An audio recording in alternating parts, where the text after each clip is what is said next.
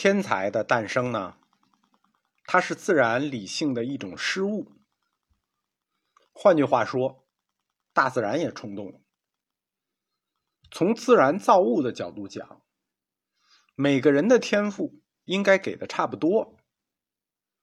但是呢，到了天才这儿，大自然冲动了，有的天赋一下就给多了，或者这种或者那种。就造就了他们与生俱来的过人，也造就了与生俱来的痛苦。所幸的是，大自然这种自然理性的失误比较少，只把这种天赋给了少数人。否则的话，这种天赋会影响整个人类生存，会阻碍人们生活的正常追求。反正这类天才也比较少嘛，人数少，你们就自己霍霍自己就完了。对于所有的理性而言啊，甭管是你个体的什么的也好，自然理性是最高的，自然理性等级最高也最高贵。从自然理性的角度讲，他们需要人类把精力集中在具体眼前的生活里，对吧？整个人类的生存意志才是最高的，自然理性要保证这个意志，而不是那些大而无当的思考。就是那些少数具有超人天赋的自然理性的失误，那些不是常态。像什么艺术啊、诗歌呀、哲学呀，这都是没有屁用的东西。从自然理性角度讲，这都是失误。大自然希望你去种地、去生产，或者投资，或者做生意。总之，自然理性要求人类去做立竿见影、多劳多得的实事儿。这是大自然的意志和理性。大自然的意志和人类的理性，他们是冲突的。冲突的外化，在三个领域里会显得特别明显。第一个是哲学，第二个是宗教，第三个是艺术。所以人很难同时进入三个领域。哲学和宗教我讲的比较多，我们讲一点艺术。哲学呢，这我们知道是人类的理性啊，理性之花。哲学，宗教呢，它既有理性，也有非理性，实际就是人类要把自己的非理性做理性秩序化，就是宗教。而艺术呢，它超越两者，或者不在两者之中。首先，它完全不是一个理性范畴的事儿，但是艺术呢，它也不是非理性的。那我们怎么说呢？它是什么呢？我在艺术哲学里讲过，艺术它是一种力，它是一种反抗和解放力，就是既是反抗力也是解放力。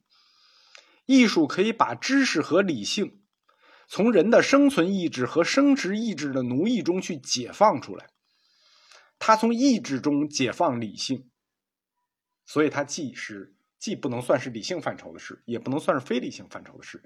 它是两者之间的一种力。哲学追问的问题是：我是什么？什么是我？哲学追问的是我，到底什么是？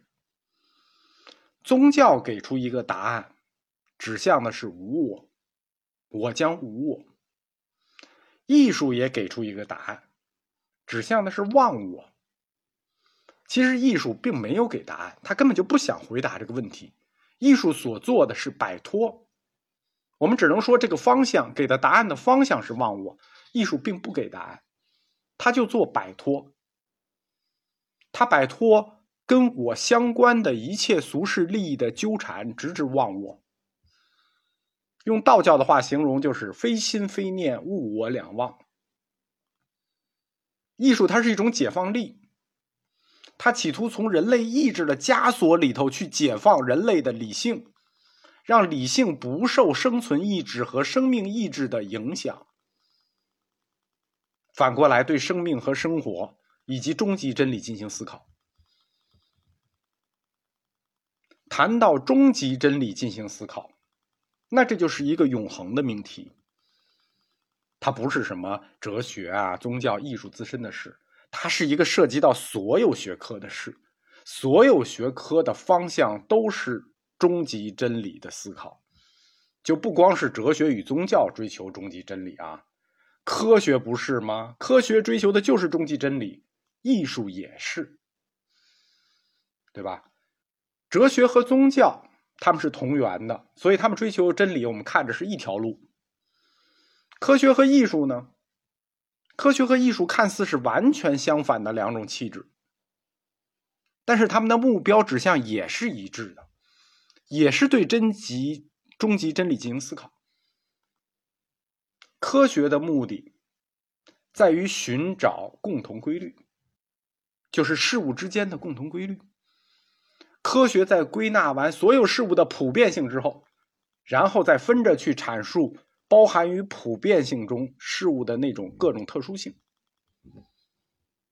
艺术的目的呢？艺术的目的是要寻找和创造事物的特殊性。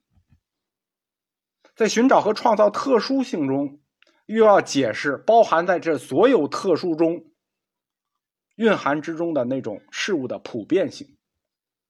这两段话有点绕啊，你就凑合听一下。简单的说，科学寻找普遍性，艺术寻找特殊性。科学呢，在寻找普遍性之后，它又要揭示普遍性背后的特殊。艺术寻找特殊性。在寻找完特殊性之后，它又要揭示特殊性背后的普遍，就绕啊。可以这么说，科学和艺术，它是一个事物的两方面，他们从相反的地方出发，相向而行，但目标是一致的，就是对终极真理进行思考。我们举个例说。比如说画一个人物的肖像画，我们举一个非常非常这个日常的例子啊，画一个人的肖像画。比如说手机照相都如此发达的今天了，对吧？小米手机一亿像素，你再画，你能画出一亿像素的照片吗？对吧？像一亿像素这么清晰吗？对吧？冷军除外啊，冷军除外啊，超写实主义除外。所以，画人物、画风景。乃至扩展到所有架上绘画，在有手机的今天，它还有什么现实意义吗？对吧？我我都拍出来，你画还有什么意义呢？这个我在艺术哲学里我讲过啊，艺术并不以逼真为最终目的，艺术甚至不以追求为美为最终目的。艺术的任务是要尽可能的去表现人类的一些本质特性或普遍性。在所有特殊中，他们找到那些本质和普遍性，因为那些本质和普遍性才是艺术的永恒。艺术和科学的巨大差异，从某种角度讲是感性和理性之间的巨大差异。但是我们前面讲艺术和科学，他们的目标是一样，虽然是两面，实际上感性和理性的目标也是一样的，虽然是两条路，指向一样。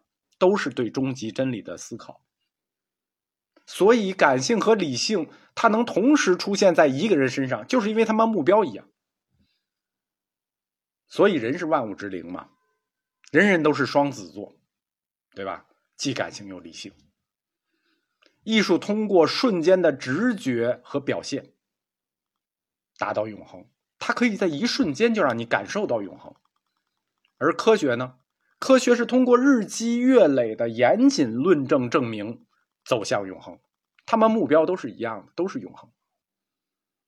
当然了，永恒归永恒啊，两条永恒之路，它需要的人力物力可不一样，对吧？都都是通向永恒，那人力物力是不一样，谁消耗大？当然科学消耗大了，而且科学消耗的那个比例还不是一般的大。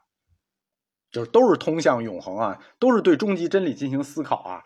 那科学要消耗的可太大了，因为科学是个连续的线性发展之路，而艺术是个阵发型的跳跃之路。在通向追求永恒真理的这条证明的路上，科学需要前仆后继，不能有断层啊！一代一代的人才，科学人才也好，工程人才也好，一代一代的扑上去。有天赋的也好，没有天赋的也好，都要加进去，不停的往里垫人。只有大量的知识沉积，大量的人才沉积，在这个科学的路上，在这个通向终极真理的路上，会忽然突破一下，然后大家再继续前进。而艺术不一样，艺术它属于感性啊，感性就具有这种爆发性的特质。艺术这种东西真的是看天赋的啊，跟你努力关系不大。艺术在每一代人里头，他只需要有几个天才就够了，他就能实现这种对终极真理的思考，就能表达这种艺术的永恒。一代人里有一两个、两三个就够了，纯天赋，并且每一代人里也只能容纳下几个天才。